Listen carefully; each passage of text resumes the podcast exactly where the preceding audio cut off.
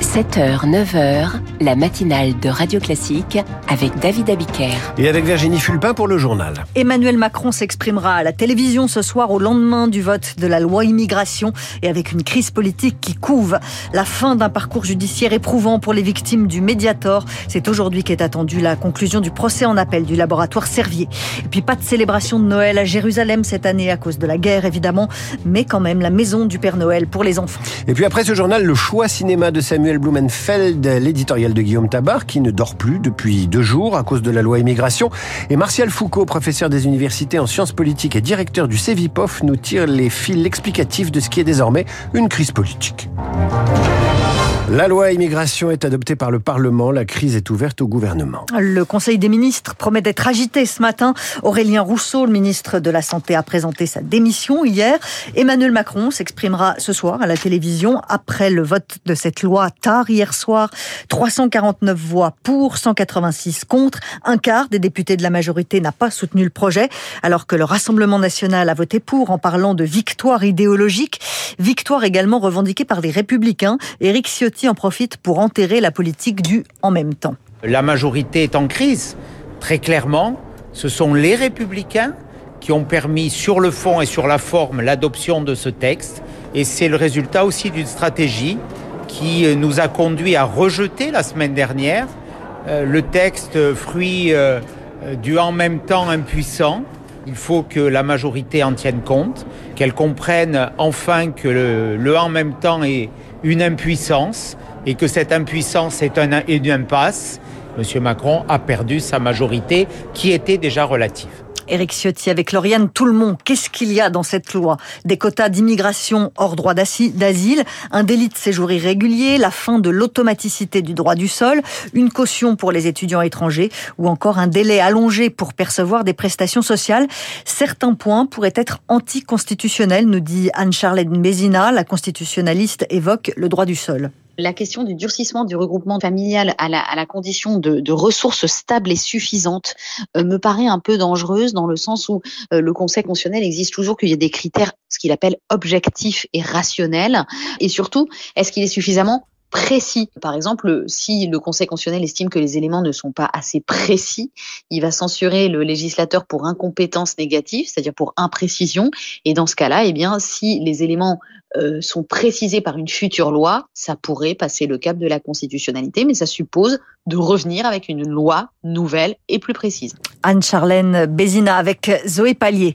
6700 lits d'hospitalisation complète ont été supprimés en 2022 en France dans les établissements publics et privés.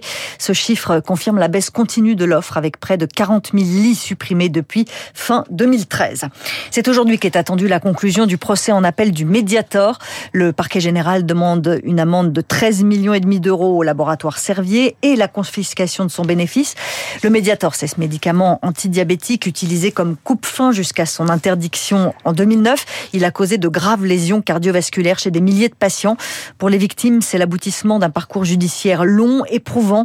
L'avocat Jean-Christophe Courbis représente plus de 3600 parties civiles. C'est pour eux la fin de ce cauchemar judiciaire. Il leur a fallu un très long combat pour que enfin on puisse euh, comprendre le mécanisme qu'avait mis en place laboratoire Servier pour passer à travers tous les contrôles. Ils affirment encore aujourd'hui euh, qu'ils ignoraient euh, cette dangerosité, ce qui est à la lecture du dossier totalement inconcevable. Je crains qu'il n'ait eu aucune préoccupation à l'égard de leurs clients et qu'ils ont espéré, fort de leur réseau, fort de leur réputation, pouvoir étouffer cette problématique. Et si Donald Trump ne pouvait pas se présenter à la présidentielle américaine, l'État du Colorado le déclare inéligible à cause de ses agissements lors de l'assaut du Capitole le 6 janvier 2021.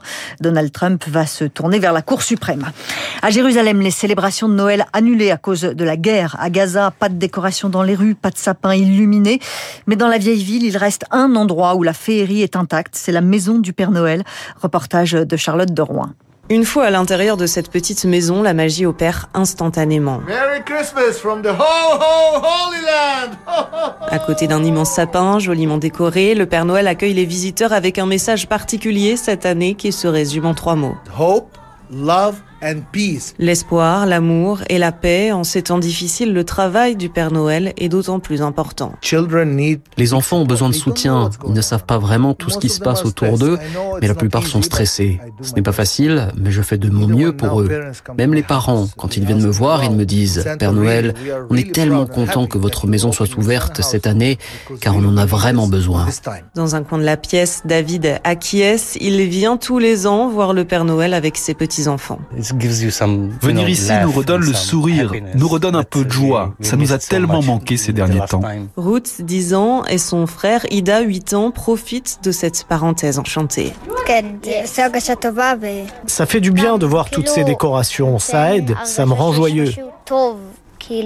Ida n'est pas chrétien, il est juif, mais dans sa maison, le Père Noël reçoit des visiteurs de toutes les religions et il le confie, cette année, le cadeau le plus demandé, c'est la paix. Israël et le Hamas multiplient les signes en faveur d'une nouvelle trêve à Gaza. Le chef du Hamas se rend en Égypte aujourd'hui pour discuter d'un cessez-le-feu. Sans doute la trêve de Noël. Merci Virginie, je vous dis euh, à demain. À suivre, le choix cinéma de Samuel Blumenfeld, un biopic sur Leonard Bernstein. On en parlait à l'instant dans le journal Imprévisible. Ça s'appelle Maestro et c'est diffusé ce soir sur Netflix. Bonjour Samuel Blumenfeld. Bonjour David. On vous annonce avec euh, le logo sonore de, de, Netflix le film 2 et avec Bradley Cooper nous raconte donc la vie euh, du chef d'orchestre Leonard Bernstein et compositeur. Ça s'appelle Maestro. Et après Star is Born, on s'en souvient avec Lady Gaga et Bradley Cooper, déjà très convaincant. Le réalisateur Bradley Cooper revient à la réalisation avec un nouveau film sur la musique et les musiciens. Et vous avez aimé j'ai beaucoup aimé. Euh, Bradley Cooper est le cas euh, en fait très intéressant et assez rare en fait d'un comédien, enfin d'une star hollywoodienne qui est en train de réussir assez brillamment son passage derrière la caméra. Un peu comme Clint Eastwood. Un petit, un petit peu exact, euh, David, un peu comme Clint Eastwood et la comparaison est loin d'être hasardeuse puisque Bradley Cooper est devenu l'un des acteurs de fétiche de Clint Eastwood en fait, du Clint Eastwood tardif puisque c'était la vedette d'American Sniper en fameux tireur d'élite de la guerre en Irak. Il joue également dans The Mule, qui était l'un des grands Clint Eastwood tardifs. Et donc, il y, a, un lien très fort entre les deux individus. Et pour Eastwood, effectivement le modèle de la star qui a plus que brillamment réussi son passage derrière la caméra. Alors on le retrouve avec euh, son faux nez parce qu'il faut quand même ressembler à, euh, à Leonard Bernstein et euh, c'est un biopic, ça raconte toute la vie de Leonard Bernstein. Alors justement, David, c'est encore une fois c'est ce qui en dit, c'est ce qui distingue un bon d'un mauvais film. Quand nous parlions de Napoléon, Napoléon était un film sans angle, donc quand on raconte tout Napoléon, on ne raconte rien. Et eh bien ici, on ne raconte pas tout Leonard Bernstein. Et donc le film trouve véritablement son angle. L'angle, c'est la relation de couple entre Leonard Bernstein et son épouse. Pour nos auditeurs qui connaissent le cas Leonard Bernstein, immédiatement ils vont se dire mais c'est pas évident cette relation de couple puisque Leonard Bernstein était homosexuel. Il était homosexuel à une époque où justement on restait dans le placard, c'était particulièrement compliqué. Donc la relation de couple entre Leonard Bernstein et son épouse a été constamment une relation à trois. Et donc c'est effectivement l'histoire à la fois de la difficulté dans une époque à sortir du placard, à affirmer sa sexualité et puis aussi à maintenir une vie de couple et de famille lorsque l'on est cette célébrité vue enfin, en permanence dans l'œil du cyclone. Et la musique dans tout ça? La musique, eh bien, elle est à la fois présente et absente, puisque c'est le film est sur le musicien, mais pas tant que ça. Mais en, en l'occurrence, la bande son, elle est émaillée en fait de de tout Bernstein, c'est-à-dire du Bernstein de West Side Story à celui qui dirige par exemple la fameuse symphonie Résurrection de Gustave Mahler. Ça me rappelle euh, ce que vous racontez, ce film euh, qui s'appelait la, femme de Tchaïkovski, qui est sorti il y a deux ans, où euh, bah, une femme s'amourachait de, de Tchaïkovski, réussissait à l'épouser, mais enfin lui, il n'était pas très branché par les femmes. C'est une très très bonne remarque, David. La prochaine fois, vous allez prendre ma chronique parce que vous êtes parfois meilleur que moi. Mais c'est exactement cela. Alors avec qui va-t-on le voir? Avec son épouse, son amant l'amant de l'épouse, c'est un mariage à trois là? On y va avec son épouse ou son époux, mais on y va en couple, parce qu'effectivement, c'est une singulière histoire d'amour. Merci, c'était le choix cinéma de Samuel Blumenfeld et donc ce soit Leonard Bernstein ou Bernstein, comme vous le prononcez. C'est sur Netflix et bah, vous aurez tout le temps de le voir puisqu'une fois que c'est sur Netflix, ça dure une éternité comme la postérité de Leonard Bernstein. Dans un instant, dans un instant, le chef d'orchestre des éditoriaux politiques, c'est Guillaume Tabar avec une transition qui vaut ce qu'elle vaut.